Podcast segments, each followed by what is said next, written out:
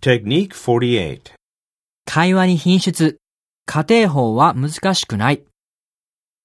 If you were me, what would you do if you were me?